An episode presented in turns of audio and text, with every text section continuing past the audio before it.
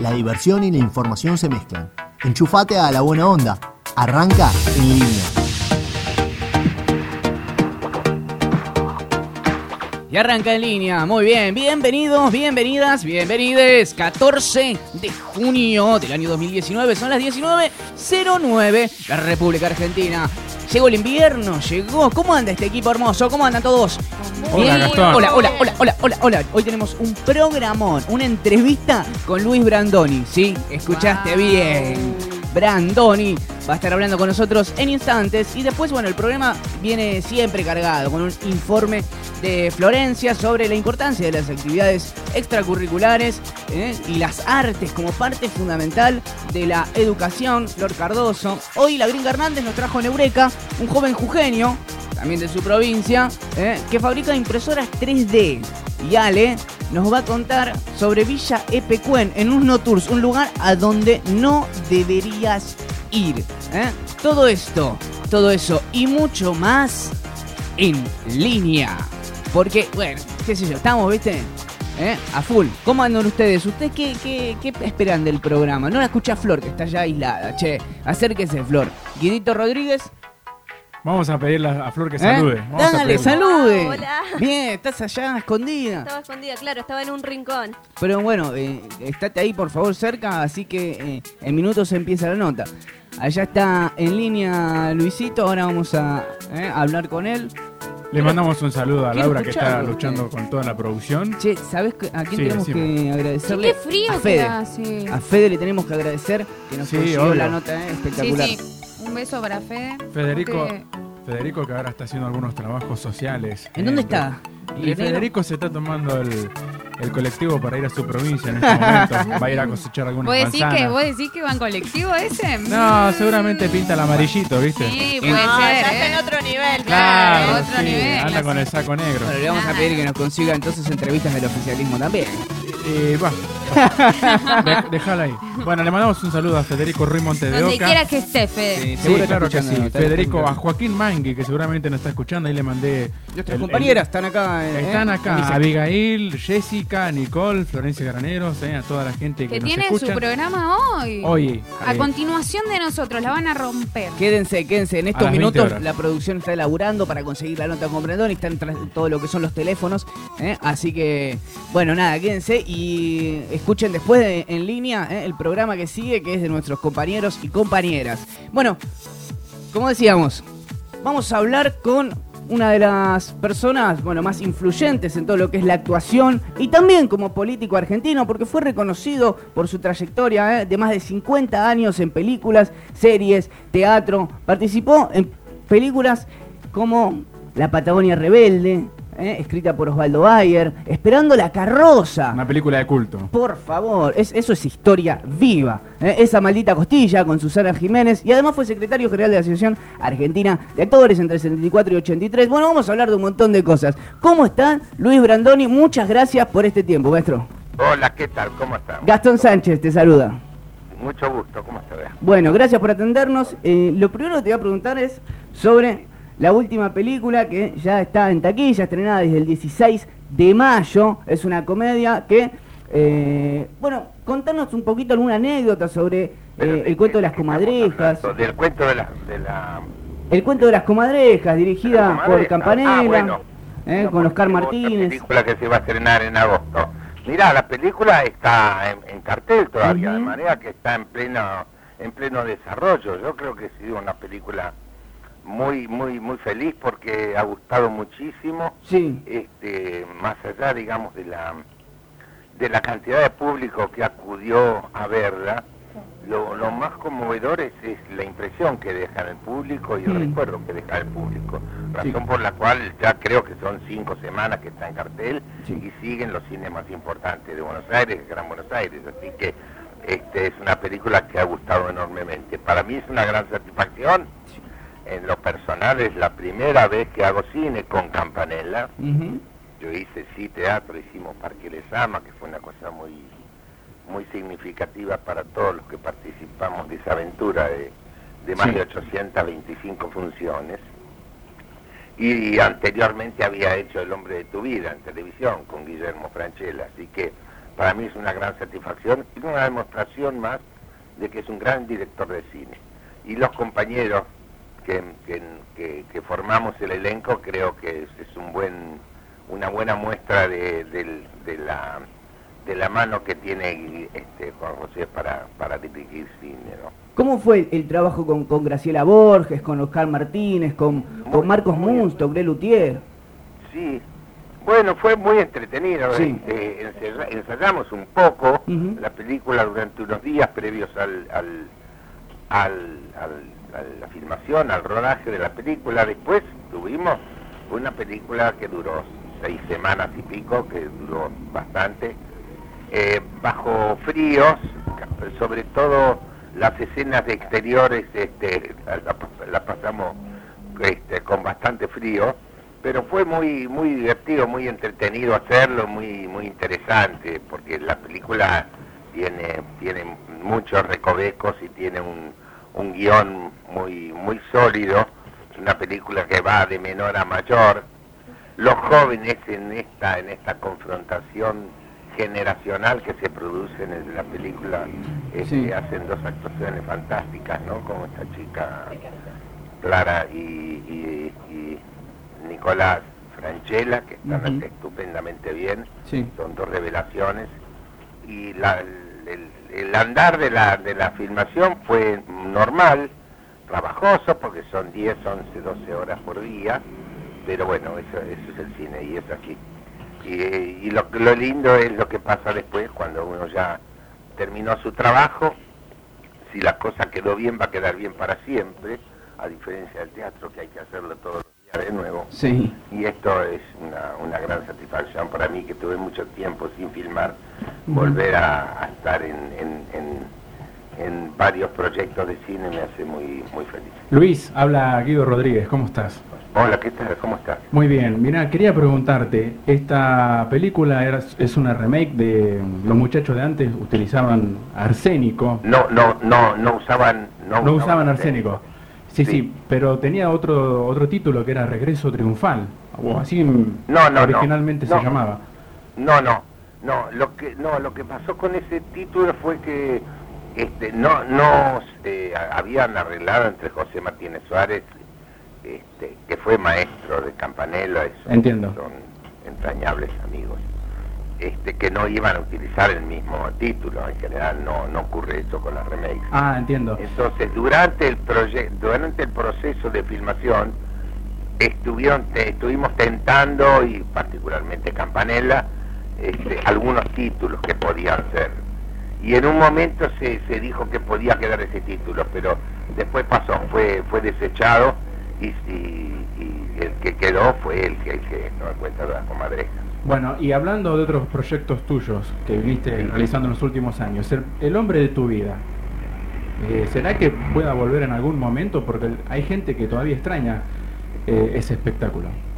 Yo, por ejemplo, Ese personaje tenía una relación muy particular, ¿no? Con el personaje de Franchella. Eh, era Claro. muy muy lindo. Era como un aprendizaje capítulo a ¿sabés capítulo. cómo se llamaba el cura ese? Ah, ¿Sabés no me qué nombre acuerdo, tenía? No me acuerdo el, el No. nombre del Francisco. Francisco. Francisco se llamaba. Mirá qué buen dato. Como el Papa. Este, no, era, era un programa ejemplar, Sí. fantástico, porque además tuvo muy buenos autores y una factura extraordinaria. No, no sé qué podría pasar, no sé. Pero lo extrañas. Pero la verdad es que me gustaría hacer un ciclo de esa naturaleza, era muy, era muy lindo. Muy Eh, lindo era muy agradable de ver el espectáculo, el, el programa tenía, Sí.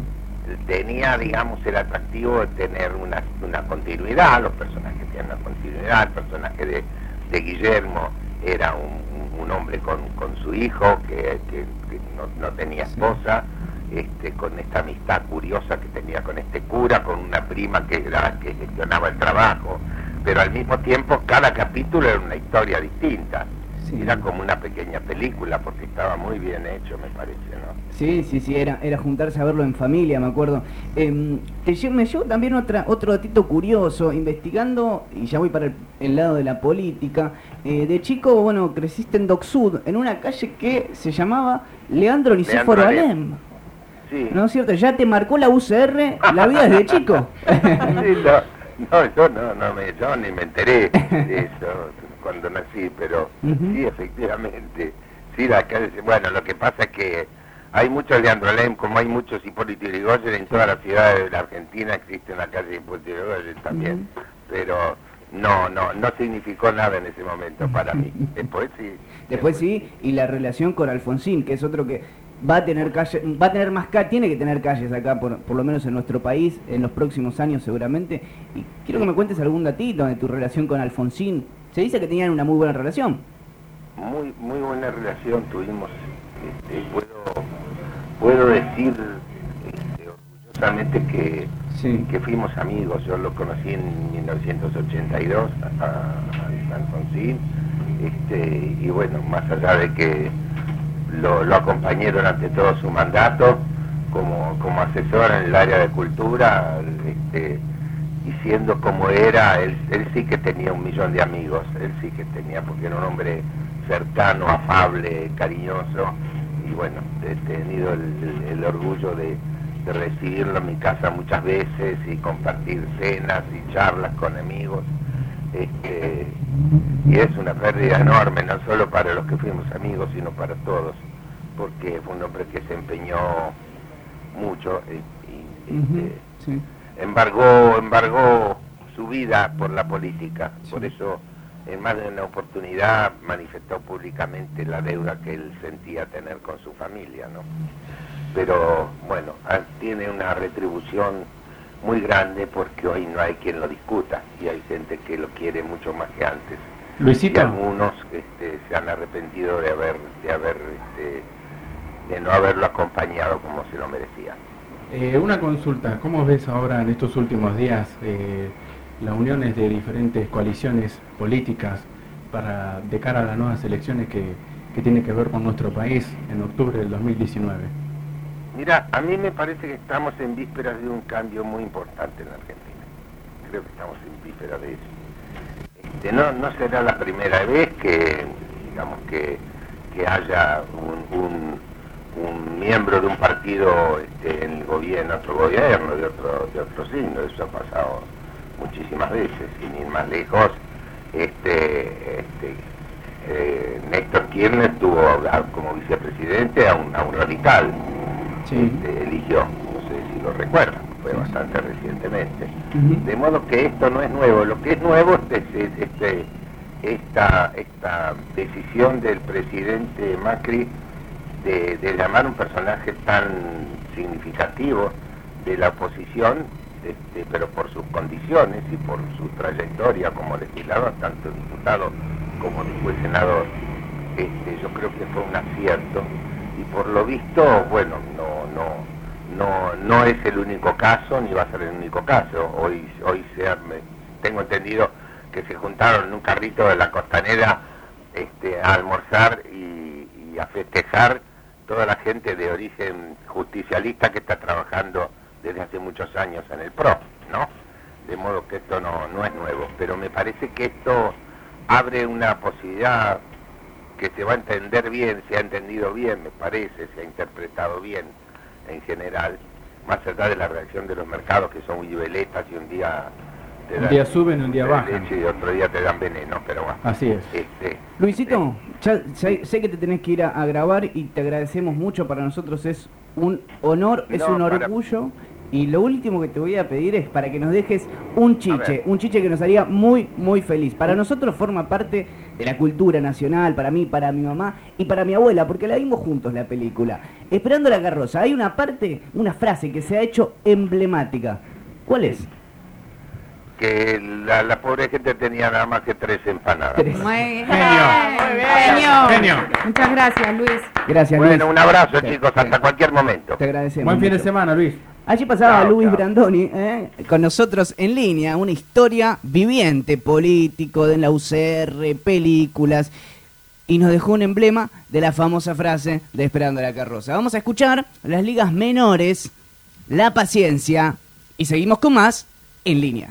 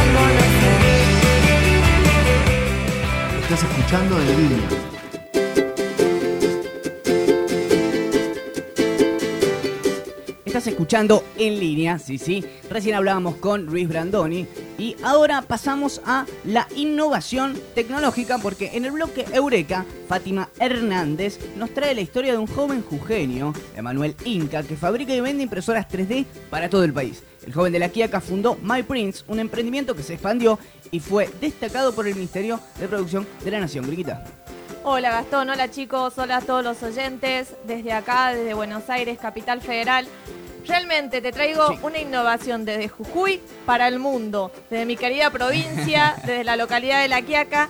Quiero contarte Sí. una, una historia realmente de superación, porque esto tiene, esta historia tiene un punto inicial que realmente eh, no es crear la impresora como primera instancia, sino lo que quiso hacer Emanuel Inca, que es un joven que era estudiante de la carrera de ingeniería en la Universidad de Tucumán, Sí. quiso ayudar a su hijo. Él cuando tenía 22 años Sí. tenía un nene, lamentablemente digo tenía porque el nene falleció, Sí. que tenía un problema eh, cardiovascular y motriz que lo que le causaba era que el nene no podía mover eh, los músculos. Entonces él crea esta impresora con cosas que tenía en la casa, eso es lo realmente asombroso, con repuestos de videocaseteras, de fotocopiadoras, crea su primera impresora y ¿qué hace?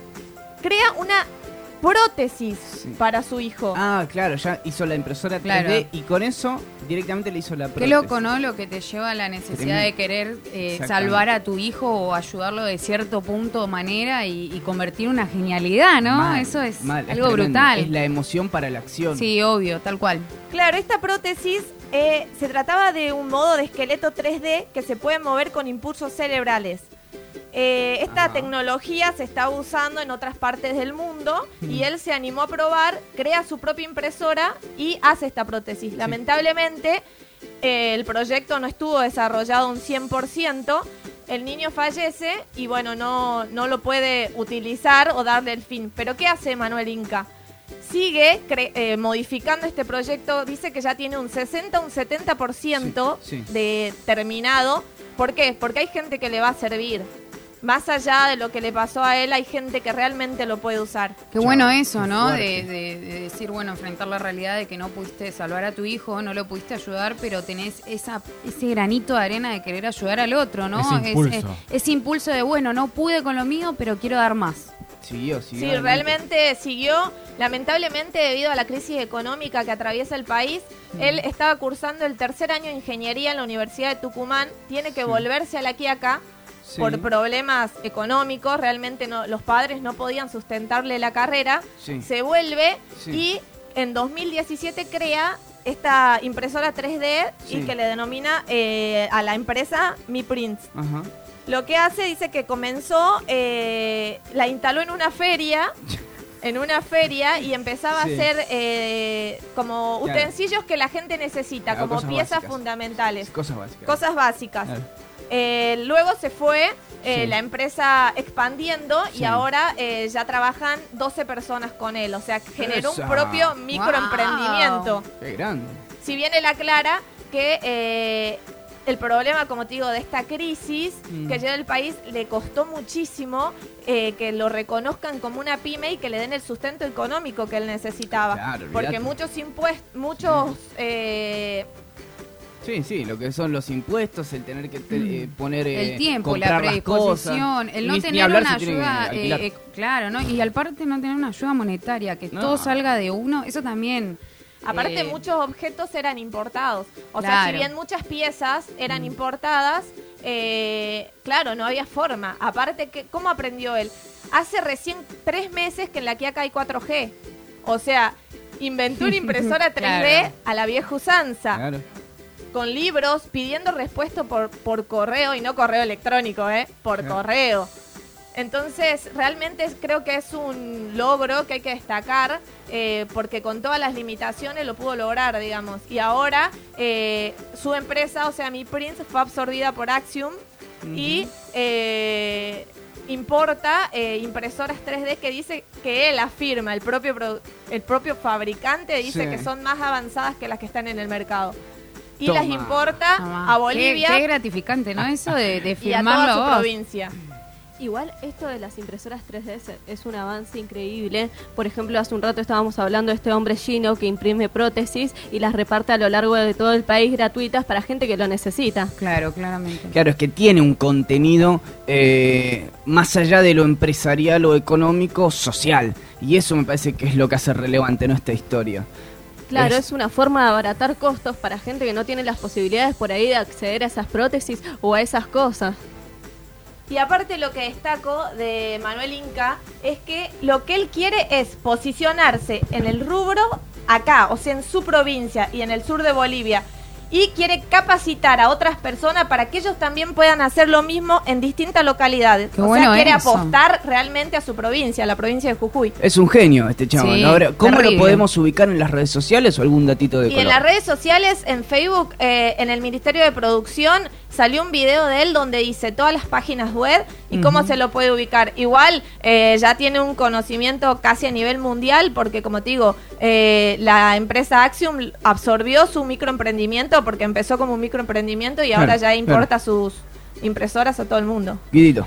Sí, quería agregar también que tenemos en, en Pompeya, en la ciudad de Pompeya, un, un hombre que, que viene haciendo prótesis para muchos chicos que por ahí fal- les falta una mano, un brazo, y que es Gino Tubaro, que hace mucho que, que viene eh, ayudando a mucha gente, así que es algo muy gratificante, ¿no? Bien, bien. Entonces, esta es la historia de Eureka que te contó la gringa Hernández sobre un genio jujeño, Emanuel Inca, fabricante y vendedor de impresoras 3D de Jujuy al mundo. Nunca hasta que algo atrajo tu cuerpo mío. No discuto que haya ocurrido algo especial, aunque sí sé bien que ser trampa ayuda. Imagino que tu forma de ser le sobra.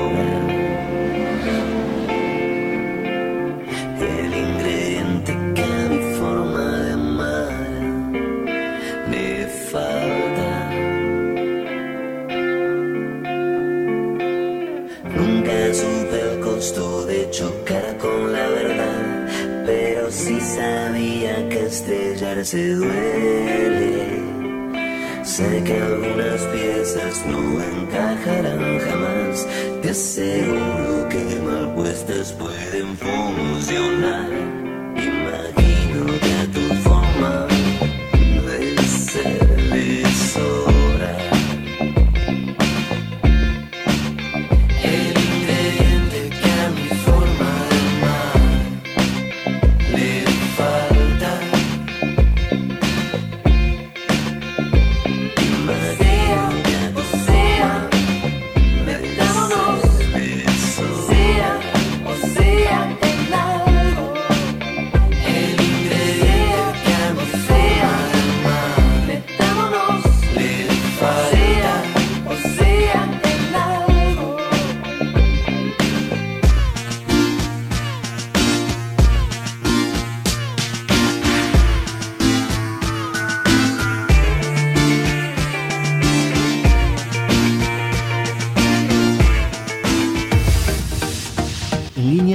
Mezcla de sensaciones. Informes, innovación, tecnología, historias y viajes que no tendrías que hacer. Estás en línea.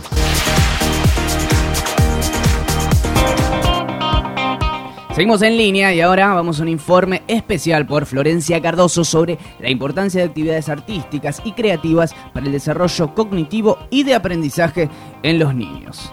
Bueno, como vos decías, sí, estas, estas actividades son muy importantes, no solo para los niños, sino también para los adolescentes y para los adultos. Sí. Nosotros sabemos que la educación actualmente está destinada para que los jóvenes solamente sean encaminados para seguir órdenes y entrar en el mercado laboral. Y si es que tienen las posibilidades de entrar en el mercado laboral. Muy buena definición. Sí.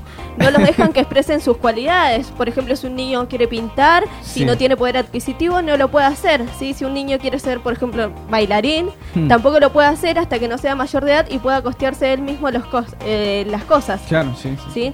Bueno, acá viene la importancia de lo que te decía de las, de las artes, ¿sí? Es sabido que en las escuelas de muy alto nivel, como te dije, Sí. eh, se los empieza a desarrollar desde muy pequeños a los niños, ¿sí? Mm. Con estas actividades. O sea que no, no es justo que las personas que tienen más poder adquisitivo Sí. eh, tengan estas materias y que los niños que van a una escuela pública no puedan hacerlo. Está- no solamente eso, sino también está eh, el tema de las condiciones edilicias. Hay un montón de, de- de variables que una persona que va a la escuela, que cae, como diría el presidente, en la escuela pública, eh, no tiene, que, y sí el, que, el de la escuela privada, ¿no?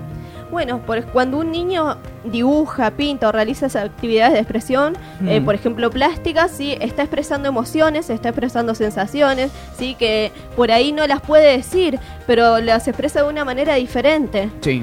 ¿Sí? Porque la, bueno, porque obviamente las emociones están presentes en todos nosotros, ¿sí? Eh, también eh, tiene factores cognitivos, educativos, de compañerismo. Esto implica también tomar decisiones, ¿sí? Conocimiento de uno mismo, apoyarse entre todos para poder jugar, ¿sí? Son, eh, son estrategias pedagógicas que la verdad que se estaría bueno que se empiecen a tomar en las escuelas. Sí, totalmente, totalmente. Es como vos decías recién, el tema de que la escuela prepara, todavía está preparando eh, cadetes para la revolución industrial, porque básicamente ese es el mismo modelo.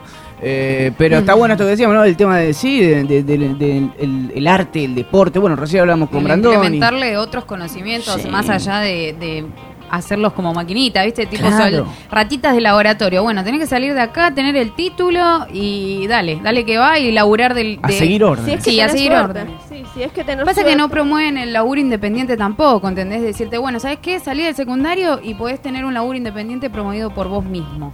No, tenés que laburar bajo dependencia de una persona, regirte sobre esas normas, ¿viste? Ganar un, un- un sueldo digno y la verdad que no. No, no, y aparte si tienen suerte, sabemos cómo está la educación, que un niño no sabe, sale de la secundaria y no sabe manejar una computadora. Claro, Sí. no puede O ser sea, no te enseñan a manejar un Excel. No, no, no, No, En o el sea- mundo actual no puede ser. Sí, eso. sí, no, no, no. Bueno, lo que traen estas actividades, sí, por ejemplo, favorecen la socialización, especialmente en los niños pequeños que tienen problemas. Es mucho más fácil. Eh, un, eje- un, un ejemplo extremo, sí, si un Sí. niño por ahí este, te- está sufriendo alguna situación de abuso o de algo parecido, estas, estas actividades pueden ayudar a que se abra con gente que no conoce, ¿me entienden? Y que pueda expresar lo que le está pasando en su casa o en algún otro lado. Qué importante eso. que- Sí, que qué importante, la verdad que sí, porque eh, la, la escuela es un nexo muy importante entre la casa y, y la vida cotidiana de afuera del niño, ¿no? Porque vos te Mm. pones a pensar y pasa, uno cuando es niño pasa a mayor parte afuera de la escuela, eh, de, de la casa, Sí, perdón. Entonces como que te limitas, es otro mundo, sería otra familia directamente. También refuerza las actividades eco- eh, académicas como la lectura, como la escritura, es muy importante. Yo no sé cuántos de ustedes habrán, eh, no sé si los habrán hecho escribir mucho en el colegio para ser periodistas. No, No, muy la- poco, muy poco. eh, Se implementan, aparte de libros de, de cajón, ¿viste? Tenés que leerte esto. Claro. Bueno. Adam Smith. Sí. Teoría de la economía ortodoxa es como, dale, chabón. Sí, no no, tengo ganas de leer esto. La verdad que a mí, por mi parte, prácticamente no me desarrollaron nada. Yo, yo me di cuenta que quería ser periodista hace dos años cuando empecé la carrera y cuando entré y dije, no, me encanta esto, es increíble.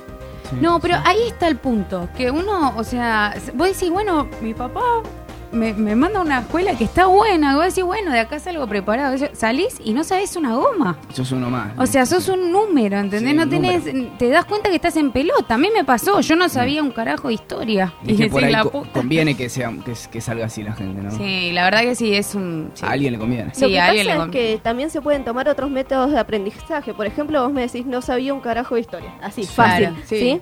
Bueno, podrían enseñar la historia a través de las obras de teatro a los chicos. tal cual. Sí, para Sí. los documentales de Felipe Piña. No se ven documentales en el colegio. No, y sabes qué para bueno que es aprender con los documentales. Tal cual.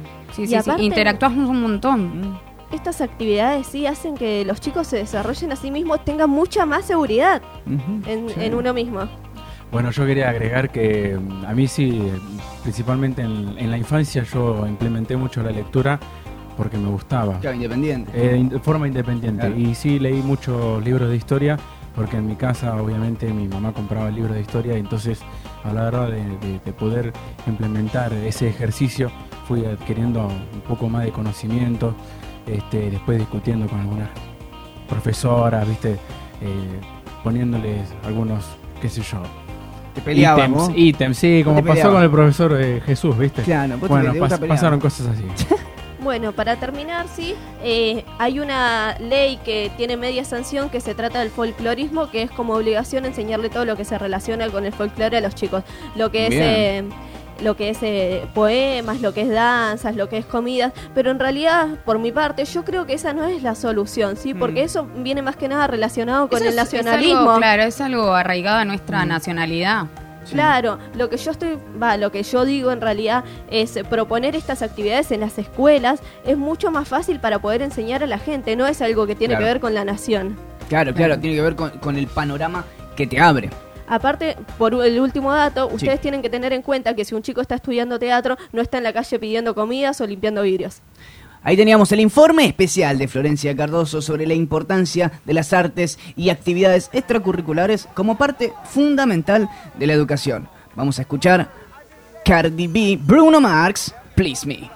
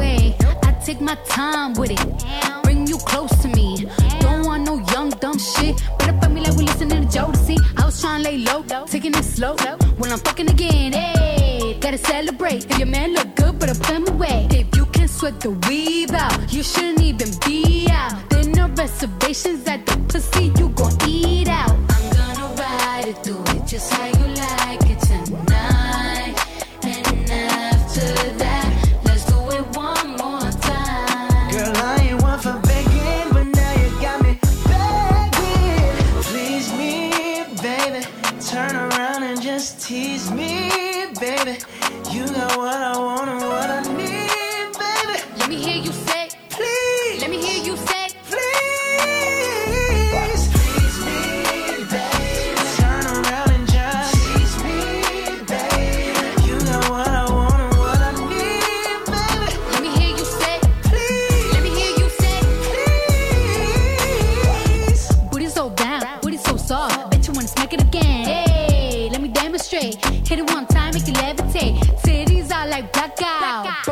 Watch out now. Watch out. Your pussy basura. basura. My pussy ochata. Oh. Gonna ride it.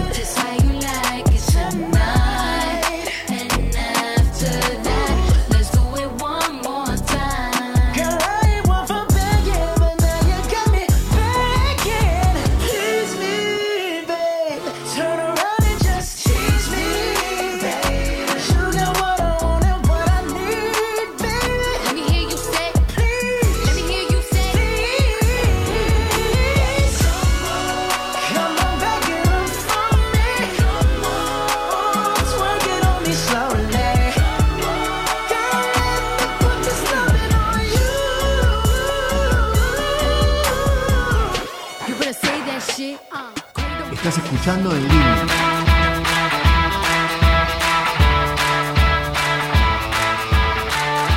Estás escuchando en línea y todos nuestros programas están en nuestra fanpage de YouTube, que es En Línea Radio Make. En Línea Radio Make. Además, nuestro Instagram es arroba en línea guion bajo radio y nuestro Facebook es en línea radio ok. La repetición de este programa la vas a escuchar en shockwebradio.com el lunes a las 13 horas. Bueno, nada, Gas, eh, a todos los oyentes quiero proponerles que Sí. se queden ahí porque se viene un programón hoy. ¿Quién viene? Y Vienen, vamos viendo y proponen algo Sí. espectacular, así que por favor quédense ahí de 8 a 9 a la continuación de nosotros vienen las chicas que la van a romper. Vamos ahora a un no Tours, porque Alejandra Paladino nos va a hablar de Villa Epecuén, un pueblo argentino en ruinas. Vamos a conocer un poco de su historia y de quienes habitaron y aún habitan el pueblo. Bueno, hoy les traigo, así como bien nombró Gas, Villa Pecuén. eh, es un pueblito que está en Alcina.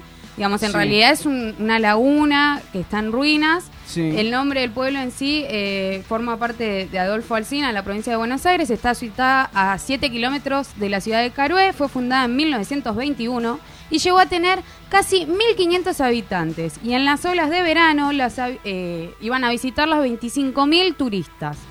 En Un mil- montón, un sí, montón. un montonazo. Hasta ahora no es no tour. No, no es no tour, Hasta ahora es porque es espectacular. Hay terribles fotones. Sí. Pero en 1985 la desgracia arrasó con esta eh, gran belleza Sí. y fue provocada una in- inundación que, que el lago que, que hay allí Sí. arrasó con toda la ciudad, dejándola Ah. en ruinas.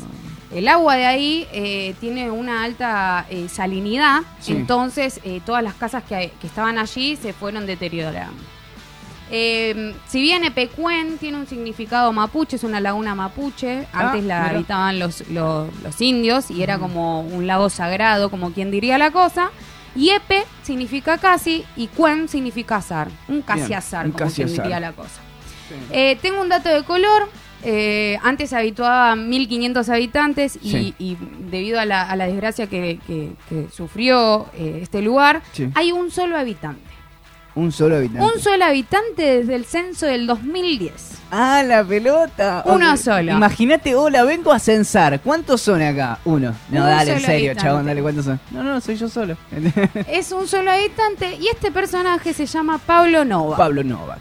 Tiene 88 años, es un- una persona que es ucra- de descendencia ucraniana, en realidad Sí. él es ucraniano también. Le tomó dos años llegar a la Argentina cuando se exilió de su país eh, huyendo de, la guerra militar, de los ataques militares. Sí. Eh, y él con su papá eh, eran productores de ladrillos. Sí. La mayoría de, de las casas que están edificadas ahí en Villa Epecuén Sí. son edificadas por los ladrillos Nova. Mirá vos. Che, Así qué es. interesante. Sí, sí. Y, mm, y la verdad que, eh, bueno, el- la familia siempre pro- eh, propuso que se vaya de ese lugar Pablo, que, que, Claro. que- que nada, estaba solo porque no cuenta con electricidad, no cuenta con gas. Ah. No tiene, eh, o sea, él, su, su manera de trasladarse a Carué, que son 7 kilómetros, Sí. eh, es en bici, va y O viene sea, en bici. Él vive como, como en una isla perdida. Una hace isla perdida. 30.000 años. Es Sí, Lost, él- pero. él- sí, es Lost, pero claro, acá en Argentina, Argentina. algo Es especie- nacionalizado. es una especie de náufrago. Es una especie de náufrago porque también no tiene a Wilson, pero tiene a su perro. A ver, A ver. ¿quién es ese perro? Y su perro se llama Giorno. Ah, es el no. único, o sea, es el perro y él. Es una cosa de Argento y Fatiga, ¿viste? Donde un chiste. Pero bueno, nada, las hijas propusieron este eh, que se vaya de ahí, que exilie de, de Villa Pecuén, pero él se niega y él, quiero cerrar con esto que él dice, no tan sentido y tan real, Sí. eh, que lo dice en una nota, y, y él nombra esto, nunca sentí tanta tristeza, hay gente que se abraza a las paredes y llora. Yo disfruté mi vida y no quiero ir de acá. Mis hijas me dieron plazo hasta los 70, tengo 88, ¿no? Para irme. Ahora ya no me molestan más, mientras pueda caminar y contar la historia que yo viví, acá me quedo en mi ranchito. Qué grande. No, qué arraigado eso de decir, bueno, yo, yo vine acá, me crié toda mi vida acá, este, estuve en la primera escuela de, de Villa Pecuén y, y quiero morir acá. Eh, Aunque entre sea los, solo. No importa, entre los escombros, pero quiero morir acá porque tiene historia y asiste mucha gente, turistas, fotógrafos, Claro. eh, de todos lados porque les aseguro, por favor, googleenlo, es terrible la belleza de ese lugar. Claro, claro, claro. Qué, qué loco, ¿no? Y nosotros acá hacinados viviendo, ¿viste? arriba, en- de- uno arriba del otro en departamentos, 30 pesos. Sí, sí. Qué, qué tristeza para toda esa gente eh, retirarse de, de sus hogares frente a la amenaza de esta laguna, ¿no? Sí. En el año 1985 Sí. y también eh, había pasado lo mismo eh, Federación, no sé si se acuerdan, esta ciudad de Entre Ríos, Sí. que también, en este caso la ciudad se tuvo que, que- que mudar para otro lugar. Claro, a diferencia de Federación, bueno, que, que, Sí. el, que el río volvió a subir, acá no volvió nunca más a subir. fue cada vez bajando más, bajando más, y bueno, todo eso quedó en ruinas y nunca remontó el río. O sea, el lago siempre se fue estancando y cada vez hay menos y menos y menos. Entiendo. Claro, claro. Bueno, está bueno como para ir, eh, ¿no? Eh, qué sé yo, hacer una nota y hablar con, con Pablo. Lo vamos a tener a Pablo. sí, necesitamos, necesitamos un notón con esa persona. Qué grande. Bueno, este No Tours de Villa de Pecuén, un pueblo argentino en ruinas. ¿eh? La historia de Pablo Novak, el único habitante de 88 años ahí, te la contó Alejandra Paladino. En instantes seguimos con más en línea.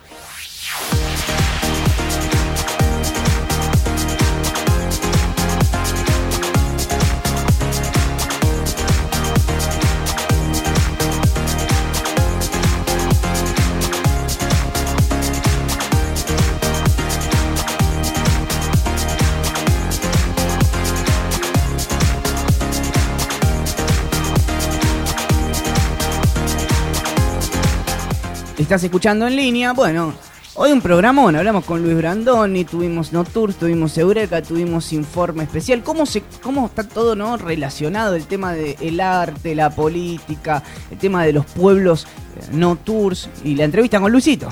La verdad que sí, muy rica la, la entrevista con Luis Brandoni, un, un hombre de taquilla. Eh, nada, solo eso. Gracias a Federico Rimonte de Oca, que está sí. eh, arriba del amarillito. Gracias, Fede. Gracias, Fede. Te mandamos Sí. saludos desde acá. El Sí. famoso que dijo tres empanadas. Tres ¿Quién no vio esa película, Chao. no? Sí, Y no una película de culto. Lo tuvimos acá. ¿eh? vení para acá. Tuvimos las tres empanadas acá, eso va a ser eh, viral. Aparte se va, vamos a subir nuevamente en Show Web Radio esta nota, eh, así que véanla. Y las anteriores con Guillermo Moreno, eh, con, bueno, con todo lo que Todo el contenido acá. que producimos nosotros, eh, volvelo a repetir y, y fíjate en nuestros segmentos y nada, copate. Shock Web Radio. Ayer hay una nota en Shock Web Radio para ver sobre la inflación. Eh, se conocieron Ah. los datos de inflación, de los dio a conocer el INDEC. A que no saben cuánto tenemos en el interanual. No le digas, no le digas. ¡Ay, cuánto! 57.3, la más alta desde el 91. ¡Ay, No la es lala! No es nada eso. No es Se nada. está prendiendo fuego todo, señores. Chicos, vamos viendo, digamos, ¿no? Bueno, se- eh, la- a las chicas de Vamos Viendo, le- quédense porque van a estar todos los viernes de 8 a 9 de la noche. Están acá. Vamos A viendo. ver, a ver, che, a ver. voy a nombrar. Che, ¿Quiénes che, están? a ustedes Está que están Florencia ahí. Graneros. Avi Carabajal. Avi Carabajal. Está Nicole. Nicole. Nicole Kienbich. Che, Noé Rolón, Jessica. ¿dónde anda Noé Rolón? Noé Rolón está por ahí Eh, también. no, Eh, se le está retrasando el reloj de arena. ¿Qué la viene en. Zulki, che? Noé Rolón está escuchando en la radio. Acaba de mandar un WhatsApp. Eh. Esa, saludos Noé. Besos a a Noé. Noelia. A Jessica también está Que Jessica largue la Caraval. cámara un rato. Bueno, eh, Jessy, que las chicas eh, de negro.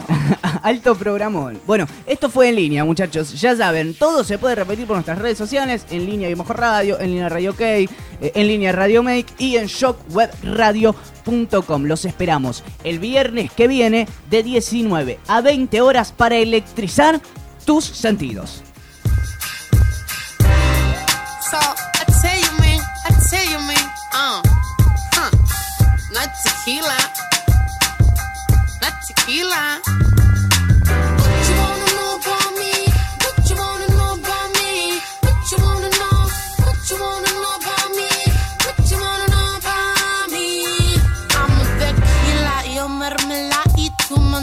Mantequila. Tú quieres fuerza, yo tengo pila. Si quieres entrada, ponte a la fila. Yo tengo la grasa, papá. Wanna know about me?